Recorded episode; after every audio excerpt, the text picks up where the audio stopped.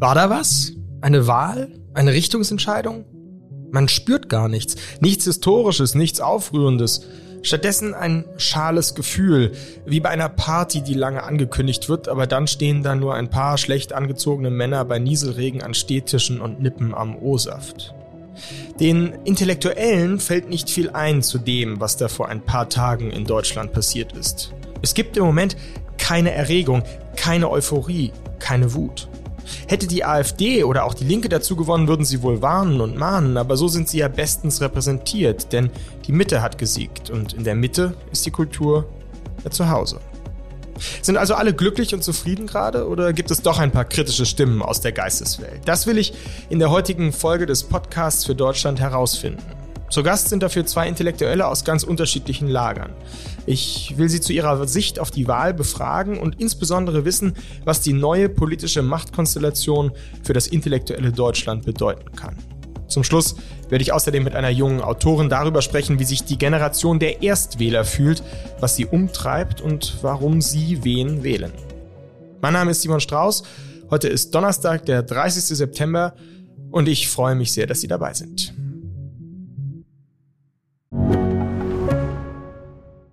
Mein Name ist Dr. Tillmann Grümenapf, niedergelassener Kinder- und Jugendarzt hier im Ennepe-Ruhr-Kreis. Die Einführung der Telematik sehe ich durchaus als Chance, aber aktuell fällt das System oft aus und es gibt viel zu wenig technischen Support. Dafür geht eine Menge Zeit drauf, in der ich die Kinder nicht genügend betreuen kann. Das muss sich ändern. Die besondere Nähe der niedergelassenen Haus- und Fachärzte ist in Gefahr. Was die Gesundheitspolitik jetzt dringend ändern muss, erfahren Sie auf rettetdiepraxen.de. Zuerst begrüße ich die inzwischen Bonner Politikwissenschaftlerin Ulrike Gyro, die sich für die Abschaffung europäischer Nationalstaaten und eine liberale, liberalere Flüchtlingspolitik einsetzt. Sie ist als Kritikerin der bewahrenden, konservativen Politik in Europa hervorgetreten und hat insbesondere die Stimme gegen eine neoliberale Wirtschaftsrealität erhoben. Frau Gyro, ich grüße Sie. Ja, guten Morgen. Ist das aus intellektueller, also aus Ihrer Sicht ein gutes Wahlergebnis, was wir da am letzten Sonntag bekommen haben? Ja, zumindest ist es ein Wahlergebnis, was einen ein bisschen sprachlos lässt. Ja, also um mal äh, zum Beispiel ein paar Elemente zu nennen, die wirklich überraschend sind. Ähm, äh, die FDP und die Jungwähler ist ja eine über, über, überraschende neue Kombination. Ja, normalerweise tut sich die FDP nicht damit hervor, die Jungwähler für sich zu gewinnen. Ich fand auch ganz einfach interessant, dass wir über acht Prozent sonstige Parteien haben, die nicht mehr aufgeschlüsselt werden, bei einem überlangen Wahlzettel von über 70 Parteien, die man wählen konnte.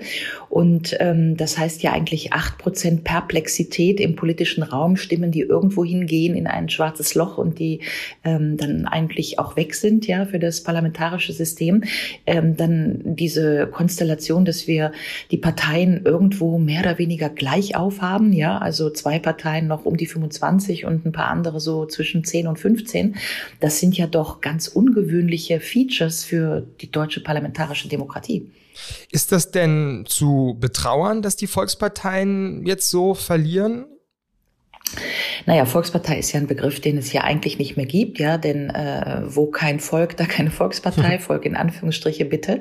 Äh, wir haben inzwischen wirklich umfassende sozialwissenschaftliche Studien, die im Grunde sagen, dass wir eine Bürgergesellschaft haben, die derart aufgefächert ist, ähm, dass wir äh, im Grunde auch viele BürgerInnen äh, haben, die nicht mehr miteinander zu tun haben, ja. Also der Banker aus Frankfurt ähm, hat jetzt mit dem, sagen wir mal, Handwerkermeister in Anklam, ähm, teilt er keine Lebenswelten mehr, ja. Man teilt die Kulinarik kulinarische Welt nicht mehr, man teilt nicht mehr, was man liest und im Fernsehen sieht, äh, man teilt nicht mehr ähm, die Wohnumgebung und so weiter. Und äh, die, diese Auffächerung der Gesellschaft, die eben nicht mehr die klassische Industriegesellschaft ist, die ja die, die Trägerin des Parteiensystems und der Volksparteien war, diese Auffächerung führt natürlich zu einer doch Ausdifferenzierung des Parteiensystems, die wir jetzt erleben mit interessanten neuen Kombinationen, als da sind liberal und grün. Ist das denn, also grundsätzlich für, sagen wir mal, eine linke oder eine fortschrittliche ähm, Ideenwelt positiv zu sehen, diese Verbrüderung von Link, äh, von, sagen wir mal, Grün, früher ja auch eher aus dem linken Lager kommen, Grün und Liberal. Oder sehen Sie da auch kritische, haben Sie da auch einen kritischen Blick drauf? Also zumindestens äh, würde ich mal sagen, dass wir die mit den klassischen Begriffen einfach nicht mehr weiterkommen. Eine Volkspartei haben wir schon gesehen, kommen wir nicht mehr viel weiter mit. Äh, das war einfach ein Begriff für eine bestimmte Form der Gesellschaft, der Arbeiter-, Industriegesellschaft gibt es nicht mehr. Wir sehen bei den Grünen, bei den Liberalen sicherlich Schnittmengen in einer gewissen, sagen wir mal, bürgerlichen Fortschrittlichkeit, ja, Menschenrechte, äh, Inklusionsgesellschaft und so weiter, wo ähm, partizipative Demokratieformen und so weiter, wo sich sicherlich beide Parteien darauf einigen können. Große Differenzen im sozioökonomischen Bereich. Was ich aber sagen will ist, ähm, diese Wahlen in Deutschland wie anderswo sind ja nicht mehr durch ein Rechts-Links-Schema gezeichnet, sondern wie Sie sagen, im Grunde durch ein eher, nennen wir es mal, fortschrittliches oder vermeintlich fortschrittliches Lager gegen einem äh, nicht so als fortschrittlich angesehenen Lager. Ja, die AfD, die so ein bisschen nostalgisch ist, irgendwohin zurück will, in die D-Mark oder sonst wohin zurück will. Und diese beiden Lager stehen sich gegenüber. Und das wird aber auch nicht mehr diskutiert. Es war ja auch auffällig, fand ich, wie zum Beispiel am Wahlabend in der Kommentierung die AfD fast ähm, semantisch unten durchgefallen ist. Ja, wenn Sie hm. mal genau hingehört haben, wurde die fast gar nicht erwähnt, wenn man dann so hier die Koalition und da und da sind die Parteien gekommen. Da hat man auf die zehn, immerhin zehn Prozent, ja, der AfD. Ähm, Im Grunde ist die so ein bisschen unten durchgefallen. Ja, ist wohl gar nicht benannt, buchstäblich benannt. Was ich sagen will, ist, deswegen ist dieses Rechts-Links-Schema nicht mehr griffig, um zu erklären, was passiert. Was aber passiert, ist, dass wir jetzt auch Parteien und Koalitionsbildungen festmachen können, offensichtlich ähm, an ähm, Politikbereichen. Klima, Digitalisierung, Transformation der Gesellschaft.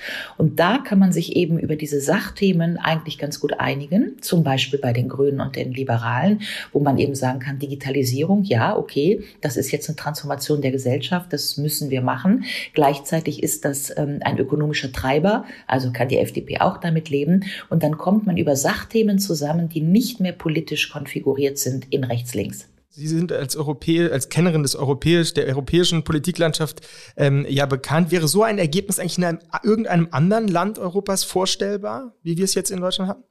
Also interessanterweise hat ja der ähm, äh, Bernhard-Henri Lévy einen, eine, eine geradezu eine Eloge auf die deutschen Wahlen in der Zeit geschrieben. Das fand ich ganz interessant, ja, dass ein französischer, eigentlich kritischer Geist äh, äh, so eine Eloge an die deutsche Demokratie schreibt. Übrigens, um das zu sagen, äh, mein Sohn, der zum ersten Mal Wahlen in Deutschland erlebt hat, meine Söhne wohnen ja in Frankreich, ja, hat sich auch am Wahlabend danach bei mir gemeldet und gesagt, boah, ist das aber toll bei euch, ja, wie zivilisiert die alle diskutieren und so weiter. Und ein anderer Freund aus Südfrankreich hat mir das auch gesagt. Es scheint also irgendwie so, ein, so eine residuale, sagen wir mal, Genügsamkeit oder auch Ruhe im deutschen parlamentarischen Prozess zu geben, die einem erst dann auffällt, wenn man als Ausländer oder in diesem Fall als Franzose auf Deutschland guckt. Ja, das würde ich schon mal ähm, äh, to the credit of Germany äh, sagen wollen. Ist das, was wir hier machen, in anderen Ländern denkbar? In Frankreich sicherlich nicht so und in Großbritannien auch nicht, was ja am Parteiensystem liegt. Warum? Weil natürlich äh, dieses First Past the First ähm, und äh, Präsidents Präsidentialwahlsystem, diese Mehrheitswahlsysteme, die Polarisierung ja eigentlich noch verstärken. Ja, insofern ist da der Konsens oder dieser, die Notwendigkeit der Koalitionsbindung ja nicht gegeben. Deswegen kann man stärker polarisieren und tut es auch. Ähm, bleiben wir mal bei den Sachthemen, weil das ist eigentlich für mich das Wichtigste an diesen Wahlen gewesen. Um ehrlich zu sein, es waren ja nicht Wahlen. Wir haben ja über nichts diskutiert, was die wirklichen Themen sind. Wir haben nicht über Kabul diskutiert und das Versagen des Westens. Wir haben nicht über Europa diskutiert und wie wir da rauskommen. Wir haben interessanterweise nicht über das pandemische Geschehen und die Maßnahmen diskutiert, obwohl das seit 16 Monaten den Lebensalltag in ganz äh, heftiger Weise konfiguriert, ja, mit sehr vielen Kollateralschäden, die inzwischen ja auch äh, thematisiert werden. Wir haben nicht äh, thematisiert, kritisiert die was in den Sozialwissenschaften schon unter dem Stichwort Refeudalisierung eigentlich gesetzt ist, ja, nämlich dass ähm, eben das Corona-Geschehen äh, unter anderem auch die sozialen Strukturen völlig auseinandergefegt hat. Ähm, wir haben nicht äh, diskutiert über das Wegbrechen der Industriegesellschaft, ja, die eigentlich das, der, die, die Trägerin des bisherigen parlamentarischen Systems ist und was die Digitalisierung eigentlich mit uns macht, mit der Demokratie, mit den Menschen und so weiter. Das heißt, Klima, die Klima war vielleicht so das überragende Konsensthema Thema, äh, wo man irgendwie wusste, da sind jetzt mal alle dafür, aber also gegen den Klimawandel. Aber ansonsten hatte ich das Gefühl, dass man sich in sehr viel Kleinteiligkeit ähm, verloren hat und dass die eigentliche Setzung nur war, ähm, Olaf Scholz ein bisschen, ich bin der natürliche Nachfolger von Angela Merkel und je weniger ich sage, desto besser ist es. Wenn mhm. Sie sich erinnern an frühere Wahlkämpfe, da haben wir gemacht, ähm, Ostverträge, dann haben wir die Pershings gemacht, dann haben wir die Wiedervereinigung gemacht. Also ganz große Themen, die das Land sozusagen äh, wirklich äh, bewegt haben, ja, äh, Richtungsentscheidungen, strategische Entscheidungen. Davon hat man bei diesen Wahlen nichts gemerkt. Die Börse ist erstaunlich ruhig geblieben. Das Einzige, was die Börse wollte, war Rot-Rot-Grün findet nicht statt, dann ist alles gut. Und wenn man diesen Satz jetzt mal nimmt, Rot-Rot-Grün findet nicht statt, dann ist alles gut, heißt aber auch, alles andere ist egal. Und wenn das alles andere irgendwo egal ist, in welcher Konfiguration da unsere klassischen Parteien zusammenkommen, dann habe ich als Politikwissenschaftlerin schon einen eher nachdenklichen Blick auf diese Wahlen. Ja, also das war eine sehr interessante Einschätzung und das äh, führt ja auch zu der sozusagen Frage, ob wir eigentlich in Deutschland etwas zu saturiert sind. Sie haben zwar einerseits auch jetzt hervorgehoben, dass die Polarisierung nicht so stattfindet als etwas Positives, aber die Negativseite davon ist eben auch, dass die Leute den Bezug zu der Politik oder die Wichtigkeit der Politik vielleicht auch ein Stück weit äh, verlieren. Sie haben es angedeutet, da will ich Sie jetzt nochmal fragen. Sie sind ja selber auch als eine Kritikerin der Corona-Maßnahmen hervorgetreten, haben sich da aus dem Fenster gelehnt, würde man sagen. Ähm, das haben Sie in dem politischen Diskurs gerade gesagt, relativ vermisst. Also es gab ja außer der AfD und ein paar Kleinparteien keine, die sich, keine Partei, die sich wirklich da ähm, konsequent in irgendeiner Weise der Debatte gestellt hat. Warum eigentlich nicht? Wie erklären Sie sich das? Also aus dem Fenster lehnen ist ja sozusagen sich in den politischen Raum hineinlehnen. Ja, mhm. also wenn das Fenster zu ist, ist man eben privatisiert. Und äh, Hannah Arendt hat ja mal gesagt, Privatisierung und Zynismus sind nicht erlaubt. Das heißt, nur wer sich aus dem Fenster lehnt, ist im öffentlichen Raum. Ja, das habe ich gemacht. Das haben andere übrigens auch gemacht. Ja, Herr Antes, Herr Püschel, äh, Herr Gassen von der Kassenärztlichen Vereinigung, äh, Herr Kubicki, sehr prominent für die FDP, die auch Klage eingereicht hat. Und ja, ich persönlich ähm, habe mich äh, relativ erstaunt, zumindest in den letzten Monaten war ich erstaunt, wie wenige es getan haben. Ja, das äh, war für mich ein Erstaunen, weil ich eigentlich dachte, es geht doch hier um Grundreflexe, unsere Demokratie zu verteidigen. Ich fand es auch ähm, erstaunlich, wie wenig wir vom Bundesverfassungsgericht gehört haben.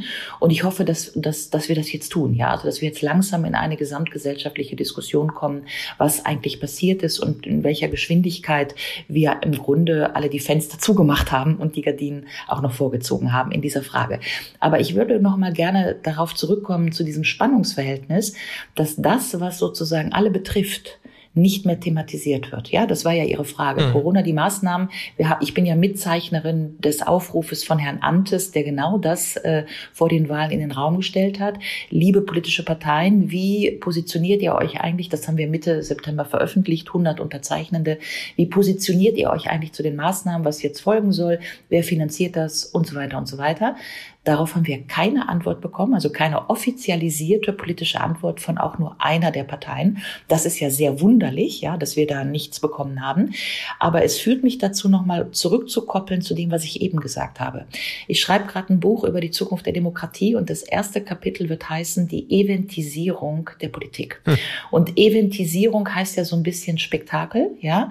Also Demokratie wird zum Event. Wir feiern Wahlen, äh, wir, wir hängen Plakate, es gibt Wahlabende Abende, Luftballons und so weiter. Es wird hochgradig eventisiert, wenn Sie sich angucken im, äh, im politischen Feld. Ja, wir haben wie Move und Campac und jeden Tag kann man sozusagen für das Gute irgendwo online unterschreiben. Wir haben äh, die, inzwischen Demokratiefestivals. Wir haben sogar von der EU-Kommission inzwischen eine Auslobung des Demokratiepreises für die demokratischste Stadt Europa, wo ich, äh, als ich gefragt wurde, ob ich da in dem was auch immer Board sitzen soll, gesagt habe, ist Demokratie jetzt ein Wettbewerb? Ja, kann man die bessere Demokratie haben gegenüber einer anderen Stadt, die die schlechtere Demokratie hat. Das sind ja in der Tat interessante begriffliche Setzungen. Ja, auf der anderen Seite haben wir doch alle das Gefühl, dass die Demokratie inzwischen verteidigt werden muss. Antisemitismus, Rassismus und so weiter, der Populismus, die sogenannten Rechten. Ähm, also die Demokratie muss verteidigt werden. Dafür kriegen wir auch groß mobilisiert. Also man geht auf die Straße. Und trotzdem haben wir das Gefühl, dass uns die Form, also buchstäblich die parlamentarische Form der Demokratie zerfließt. Was ich damit meine, ist, ist, in den Sozialwissenschaften ist gerade hoch äh, im Kurs, en vogue, ähm, die diskursive Demokratie, ähm, die äh, partizipative Demokratie. Denken Sie an die Bürgerbefragung von Ursula von der Leyen zur Zukunft der Europäischen Union. Das heißt, ähm, wir partizipieren alle, wir wollen alle partizipieren. Gucken Sie sich an, dass auch die AfD oder die Pegida das besetzt. Ja, wir sind das Volk, wir unten entscheiden hier, nicht ihr da oben. Und äh, das ist natürlich äh, ein interessanter Übergang von einer, sagen wir mal, eher parlamentarisch geprägten Demokratieform in eine wie auch immer geartete andere. Und äh, für meine Verhältnisse wird es sehr wichtig sein, zu beobachten, ob diese Verschiebung zu partizipativen Methoden nicht tatsächlich eine Eventisierung ist. Das heißt, wir dürfen alle partizipieren, aber ändern tut sich eh nichts. Ja, das wäre das Fragezeichen, was man hinter diesem Prozess, den man beobachten kann, stellen müsste. Frau Giro, ich danke Ihnen sehr für das Gespräch. Ich danke Ihnen. Ich bin jetzt verbunden mit dem Mainzer Zeithistoriker Andreas Röder, der CDU-Mitglied ist und unter anderem mit seinem Buch Konservativ 21.0 für große Furore gesorgt hat. Gerade hat er eine Gastprofessur an der Johns Hopkins University in Washington inne, ist aber im Moment bei einer Konferenz in Indianapolis und von dort ist er uns zugeschaltet. Ich grüße Sie, Herr Röder. Hallo, einen schönen guten Morgen, Herr Strauß. In Ihrem Buch über den modernen Konservativismus gehen Sie ja hart ins Gericht mit dem Mittekurs der Merkel-Jahre. Sie haben die, Sie, also Merkel, habe die CDU nach links verschoben und damit versucht SPD und Grünen das Wasser abzugraben. Das führe die Union ins Unheil. Fühlen Sie sich jetzt seit letztem Sonntag bestätigt? Naja, Herr Strauß, der Besserwisser spielt immer keine besonders gute Rolle in der Politik. Äh, und dennoch komme ich nicht ganz umhin zu sagen, dass jetzt genau das eintritt, was ja tatsächlich auch zu befürchten war, wobei man dafür nicht wirklich hellseherische Fähigkeiten benötigt hat. Das Problem ist ja gar nicht die politische Positionierung der Union im Einzelnen gewesen, sondern das Problem war, dass die Union das hat sich ja auch als Redewendung so eingebürgert, ähm, Themen abräumt. Wer aber immer nur abräumt, was andere auftischen, wird irgendwann zum Tellerwäscher des Zeitgeistes und weiß auch gar nicht mehr, wer er selbst ist. Und genau das ist das Problem, vor, die, vor dem die Union jetzt steht. Die inhaltliche Entkernung und das Profilproblem dieser Partei. Hätte Friedrich Merz die Wahl gewinnen können, beziehungsweise die CDU vor dieser Demütigung, die jetzt ja erlebbar ist, durch die CSU bewahren können? Also was hätte passieren können, wenn Friedrich Merz oder wenn Markus Söder angetreten wäre, das weiß natürlich niemand. Aber ich würde sagen, der Wahlkampf hält doch eine ganz eindeutige Lehre bereit. Ähm, je mehr die CDU versucht hat, Konflikte zu vermeiden und in einer Wischiwaschi-Mitte sich so durchzulavieren, dass man im Kielwasser von Angela Merkel ins Kanzleramt segelt, desto mehr ist es mit der CDU und der Union im Wahlkampf bergab gegangen. Und die Trendwende ist erst in dem Moment eingetreten, wenn man von Trendwende reden will, jedenfalls der äh, große Absturz ist erst in dem Moment gestoppt worden, wo die Union begonnen hat, Positionen zu beziehen und Unterschiede zu markieren. Das ist, glaube ich, das Entscheidende. Haben Sie denn das Gefühl, dass die entscheidenden Probleme des Landes in diesem Wahlkampf angesprochen worden sind?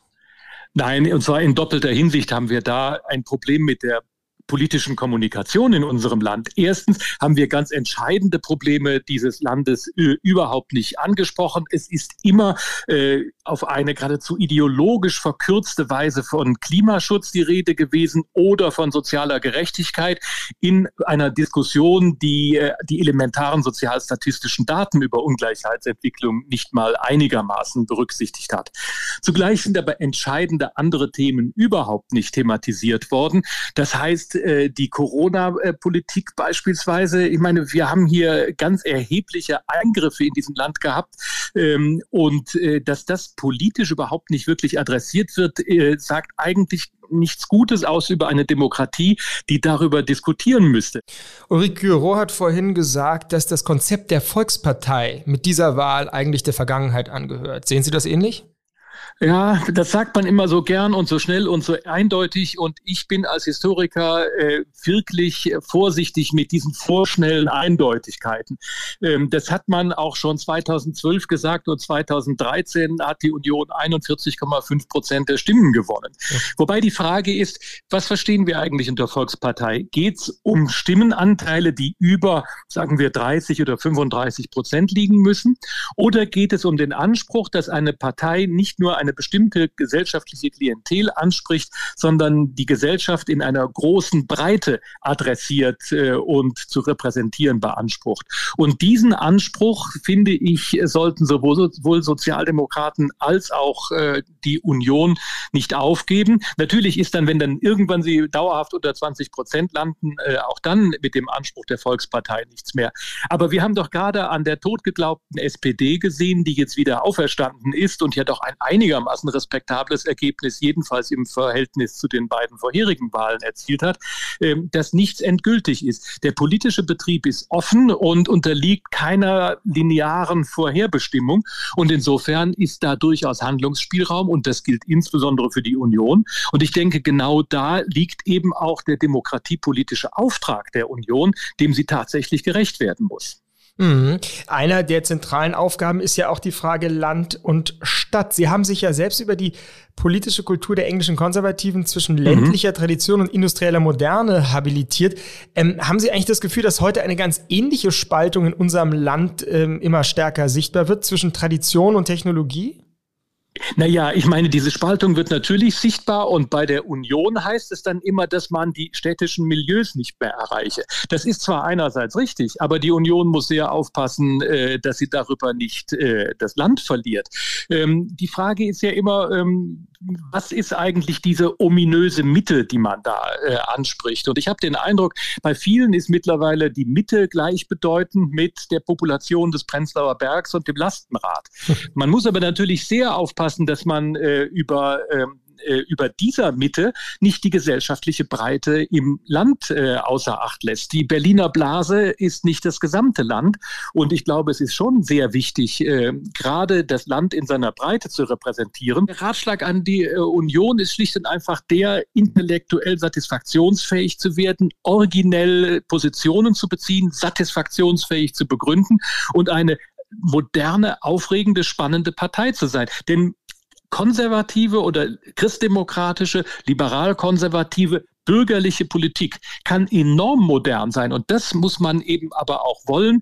Ähm, es gibt ja den schönen alten Satz, den man immer mit La Fontaine verbindet, der aber wohl von Heiner Geister ist. Der sagte, nur wenn wir von uns selbst begeistert sind, können wir auch andere begeistern. Äh, die Chance der Union liegt darin, als christdemokratische, als liberal-konservative Partei, als Partei der bürgerlichen Mitte und nicht so irgendeiner Wischiwaschi-Mitte, eine originelle, zukunftsorientierte Partei zu sein. Der Konservativismus, der wirklich von sich begeistert ist, hat man ja manchmal das Gefühl, der findet sich in Großbritannien. Was kann man denn sonst noch vom britischen Konservativismus lernen eigentlich? Ja, das finde ich ist ja die, die große Geschichte äh, des, des Konservatismus in Großbritannien, gerade im 19. Jahrhundert.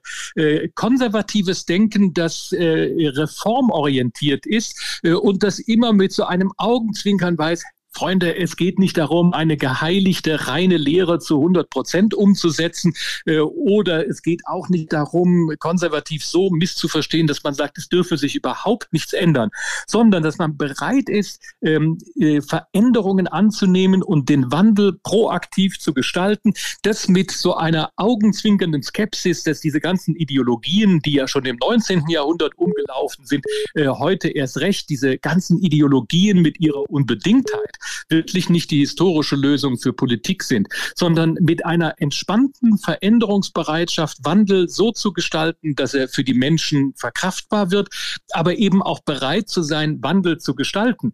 Und wie gesagt, nochmal, das mit diesem selbstironischen Augenzwinkern, da finde ich, äh, haben die Briten schon äh, eine Menge, auf das ich jedenfalls sehr gerne gucke. Ich danke Ihnen sehr für Ihre Zeit und für Ihr Gespräch. Es war mir ein Vergnügen, Herr Strauß. Ich spreche zum Abschluss mit unserer derzeitigen Feuilleton-Hospitantin Sophia Fritz, die 1997 geboren ist und als Drehbuchschreiberin und Autorin arbeitet. Am Tag vor der Wahl haben Sie bei uns einen Text über Erstwähler geschrieben, der das Fehlen von Ritual und Festlichkeit beim Wahlgang bemängelte. Was fehlt Ihnen da konkret? Ähm, mir fehlt eine bewusste Auseinandersetzung mit der Demokratie. Ich hatte den Eindruck, ähm, dass wir in tendenziell hierarchischen Systemen groß werden, also gar nicht so viel Mitspracherecht haben in der Schule und bei den Eltern und ähm, von dem her die Demokratie oft eher abstrakt ähm, wahrnehmen.